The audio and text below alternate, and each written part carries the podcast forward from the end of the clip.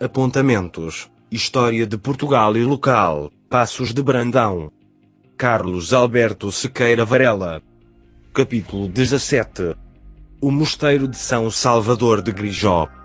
Na Vila de Grijó, pertencente ao Conselho de Vila Nova de Gaia, que na Idade Média pertencia às terras de Santa Maria, Feira, existe o Mosteiro de São Salvador de Grijó, cujo vasto território se estendia, principalmente, entre os rios de Ouro e Volga, verificando-se a maior concentração de propriedade, num raio de 10 km. A história do mosteiro de Grijó revela-se de uma importância bastante acentuada para todos aqueles que se queiram inteirar do que se escreveu sobre as terras de Santa Maria, Feira, e, no que nos toca, a nós brandoenses ou brandoeiros, habitantes ou naturais desta terra de Passos de Brandão, serve para uma melhor compreensão e estudo do passado, em que as origens de um povo devem ser objeto de um tratamento muito cuidado e especial, tendo-se em atenção que o que se possa escrever sobre a história de um povo ou de uma simples localidade, deve obedecer a muita clareza e rigor histórico. Cronologia. 912 A Guterre e Alzindo Soares é-lhes dado pelo seu irmão Nuno Soares o Velho, terreno de uma herdade sua, situada no lugar de Morrasceses, entre o Monte Pedroso e Sagitela, que tinha na comarca da Feira, onde fundam uma pequena igreja, Eclesiola. 922. Os irmãos Guterres, e, porque se lhe juntaram outros clérigos, fundam, junto da igreja, um convento, em que era prelado, com o título de Abade, Guterres Soares. 1093, a 3 de novembro de 1093, em alguns documentos é mencionada a data de 3 de outubro de 1093. O bispo de Coimbra, Dom Crecónio, vem sagrar esta igreja, que é dedicada ao Salvador do mundo. No mesmo dia, Soeiro Formarides, perante o bispo, ratificou publicamente a doação e testamento de grandioso legado ao convento. Este Soeiro Formarides era casado com Elvira Nunes, paz dos irmãos Guterres, família Soares. 1093 a 1133, Soeiro Formarides e sua mulher, Elvira Nunes, doam todas as suas fazendas e o padroado das igrejas de Argoncilha, Prozinho, Cerzeto, Travanca da Bemposta, São Miguel de Travassê e Herol. 1128, o convento é cotado por Dona Teresa. 1132, aderiu à regra dos cônegos regrantes de Santo Agostinho. 1135, a reformação realizada em Santa Cruz de Coimbra, por D. Teotônio, foi seguida pelo abade Dom Paio Soares, do mosteiro de Grijó, recebendo como reformadores, Dom João Peculiar e seu sobrinho Dom Pedro Rabaldiz que chegaram em 21 de novembro de 1135. Dom Opaio rejeitou o governo do mosteiro e o título de abade, tendo o bispo de Coimbra mandado eleger um prelado com título de prior, sendo o primeiro eleito canonicamente, o padre Dom Trotezindo. 1139, por coto de Dom Afonso Henriques, 11 de janeiro de 1139, é doado ao convento a Vila de Brito, São Félix da Marinha. 1142, novamente, por coto de Dom Afonso Henriques, 13 de julho de 1142, é doado Tarouquela, Vilar do Paraíso. 1220, desde Sancho I, faz doação da ermida de Nossa Senhora de Vagos, Vagos Aveiro. 1245, o infante Dom Rodrigo Sanches, filho natural do rei Dom Sancho I, da relação amorosa que este rei teve com Dona Maria Paz Ribeirinha, vindo mortalmente ferido, de um combate, morre às portas do convento. É enterrado com todas as honras, em 7 de julho de 1245. A morte do infante Dom Rodrigo Sanches, referente às causas que levaram à morte do infante Dom Rodrigo Sanches, cujo túmulo se encontra no claustro do Mosteiro de Grijó, transcreve o que vem escrito na História de Portugal, edição monumental, direção de Damião Pérez, volume 2, páginas 243 a 245. Ao infeliz Sancho II, atribuíam muitas das desgraças que assolavam o reino. Acabaria por ser destituído e o reino entregue a seu irmão Dom Afonso III, o Bolonhês. Foi um momento de guerra civil entre partidários do rei e os que apoiavam Afonso Conde de Bolonha. É pois neste cenário que se dá a lida do Porto. O Conde de Bolonha chegara a Lisboa nos últimos dias de 1245 ou nos primeiros de 1246. É de fevereiro o fural em que confirma ao Conselho de Lisboa todas as suas cartas e foros, escritos como não escritos em paga do bom acolhimento que lhe tinham feito os munícipes, da sujeição e obediência que haviam prestado aos mandados apostólicos e dele procurador do reino, e com que se haviam oposto aos inimigos da fidelidade e da injustiça. A resistência manifestou-se nas terras do centro e norte do país, e o seu núcleo principal estava em Coimbra, residência habitual da corte o homem mais representativo desse movimento de resistência, pela audácia, pela turbulência e porque tudo podia na Cúria Régia, visto ser o grande amigo, o valido do rei, foi Martim Gil, o filho de Gil Vasques de Severosa e de Maria Aires de Fornelos, que fora amante de Sancho I. A esse irrequieto rico homem, e à sua influência perniciosa que ele exercia no espírito do infeliz Sancho II, atribuíram os contemporâneos muitas desgraças do reino. Fora ele o protagonista de uma batalha que travara, próximo de Gaia, entre dois bandos de poderosos senhores, e que, passados anos, os velhos relembravam como um acontecimento que grandemente impressionara o país, a lide do Porto. Nela, o bando de Martim Gil tinha deixado mortos no Campos Rico homens Abril Pérez, senhor de Lumiares e tenente das terras de Ribatâmega, e Rodrigo Sanches, o bastardo de Sancho I, tio do rei e tenente de Entredoto e Lima. A lide do Porto deu-se em 1245, meses antes da chegada do Bolonês, quando a conjura ia já certamente adiantada. Seria tal combate uma daquelas guerras entre nobres, tão vulgares no tempo de Sancho II? Seria, como Herculano se inclina a supor, o primeiro acto, a primeira manifestação armada da própria revolução que devia conduzir ao mando supremo o conde bolonês.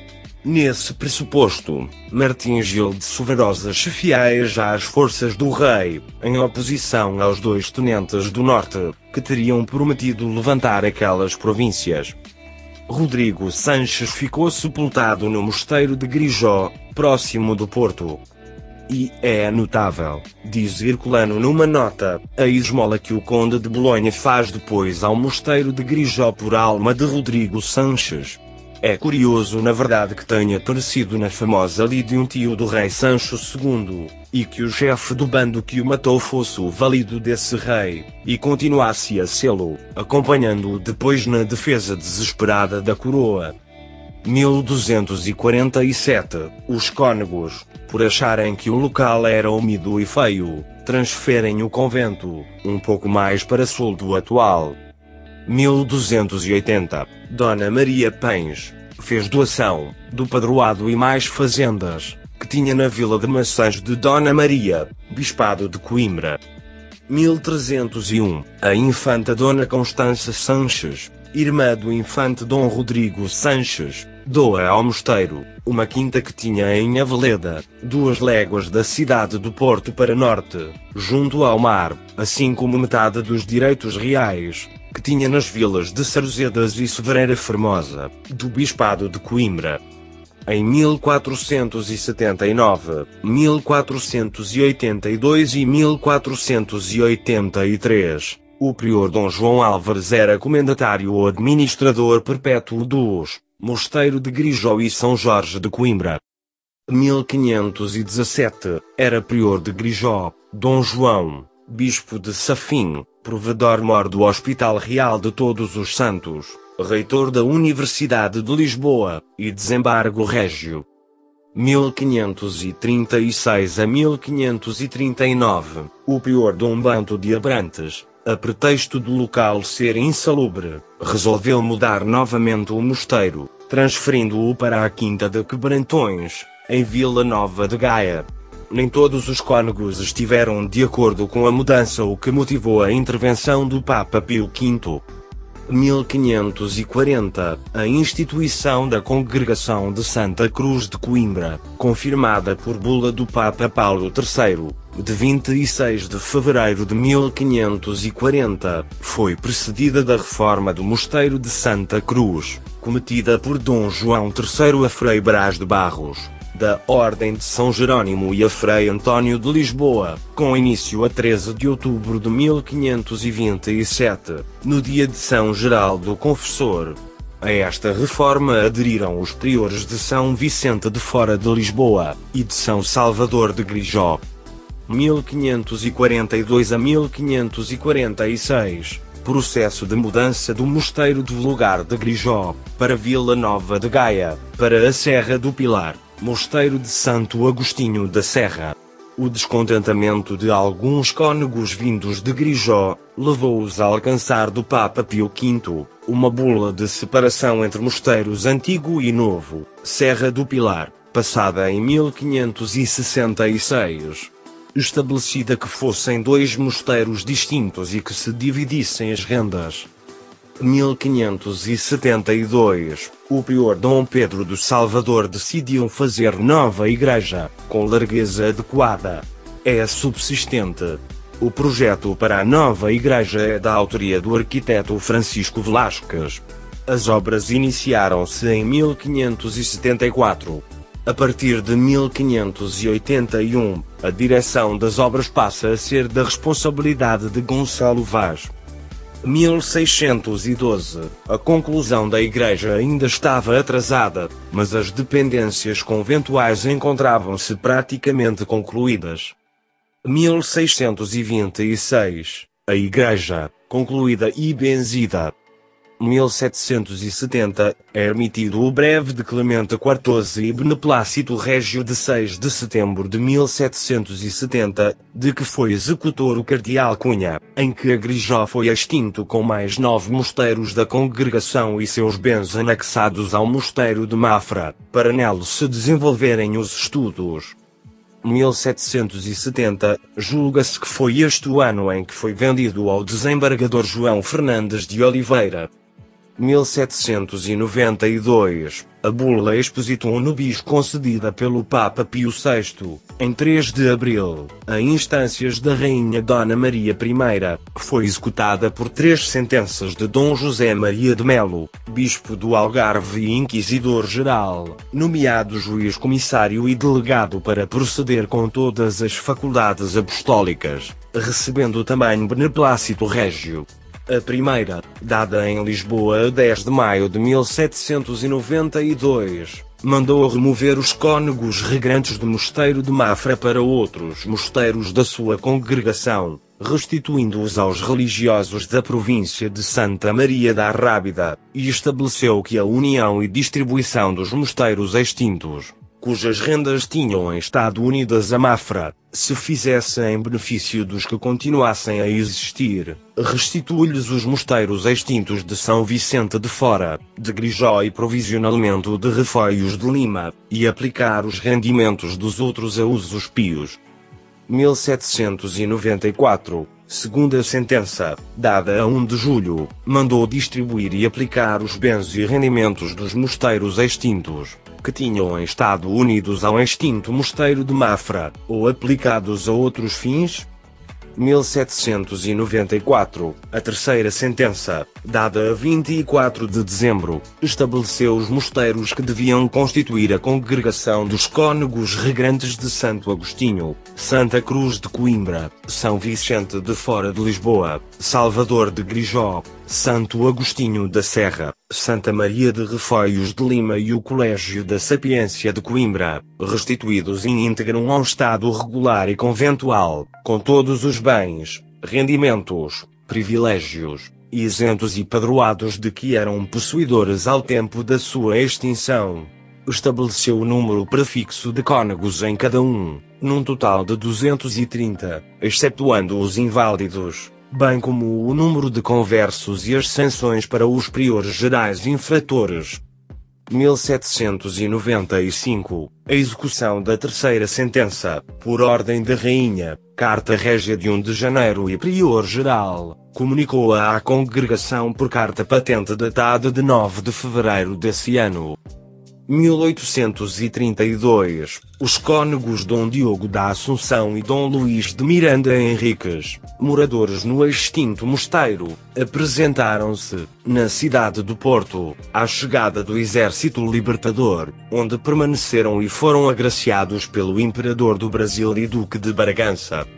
1833 a 27 de agosto, os deputados da Comissão Administrativa dos Bens dos Conventos Extintos ou Comissão Administrativa dos Conventos Abandonados, o abade Antônio Manuel Lopes Vieira de Castro e Francisco da Rocha Soares, na presença de Luís do Patrocínio de Nossa Senhora, cônego regular de Santo Agostinho, do juiz imediato do Coto de Grijó, e de outros elementos procederam à descrição e inventário dos objetos existentes no mosteiro, que incluía uma hospedaria, sendo o escrivão, Nicolau Joaquim Pereira, escriturário da comissão. Em 1833, o inventário do extinto mosteiro refere três cartórios. O cartório, cujos documentos transitaram depois, na sua maioria, para o arquivo da Torre do Tombo e para o arquivo distrital do Porto, o cartório eclesiástico com documentos da freguesia de Grijó, com livros de visitação do mosteiro, registros de testamentos, audiências e despesas eclesiásticas, registros de termos de culpados, de ordens, de certidões de baptismo, registro de batismo, do crisma, de casamentos, de óbitos e das freguesias do Salvador de Prozinho, de São Mamede de Cerzeto, de São Martinho de Argoncilha, de São Miguel de Travassou, e de Santa Eulália de Eirol, e ainda o cartório do juízo privativo do mosteiro, contendo autos, sentenças, execuções, penhoras. O inventário menciona ainda o dinheiro, pratas e objetos, apreendidos nas imediações de Grijó, por pertencerem ao mosteiro, acondicionados em seis baús, três caixões e cinco embrulhos, conduzidos em carros para o depósito geral do extinto convento dos congregados do Porto. O auto de arrombamento foi realizado na Igreja da Congregação do Oratório do Porto, em 28 de agosto de 1833 na presença dos membros da Comissão Administrativa dos Bens dos Conventos Abandonados, em cujo inventário constam livros encadernados, papéis e maços contendo pergaminhos. 1834 Extinção das ordens e congregações religiosas. 1835, João Monteiro da Fonseca e Manuel Alves Ramos Camelo, empregado da Comissão de Extinção, procederam ao inventário do que tinha ficado no mosteiro sob a fiscalização do provedor do Conselho de Grijó, mencionando diversos papéis de pouca importância que ainda se encontravam em gavetas de uma estante do cartório. Apontamentos: História de Portugal e local, Passos de Brandão. Carlos Alberto Sequeira Varela. O Mosteiro de São Salvador de Grijó. Fim do capítulo 17.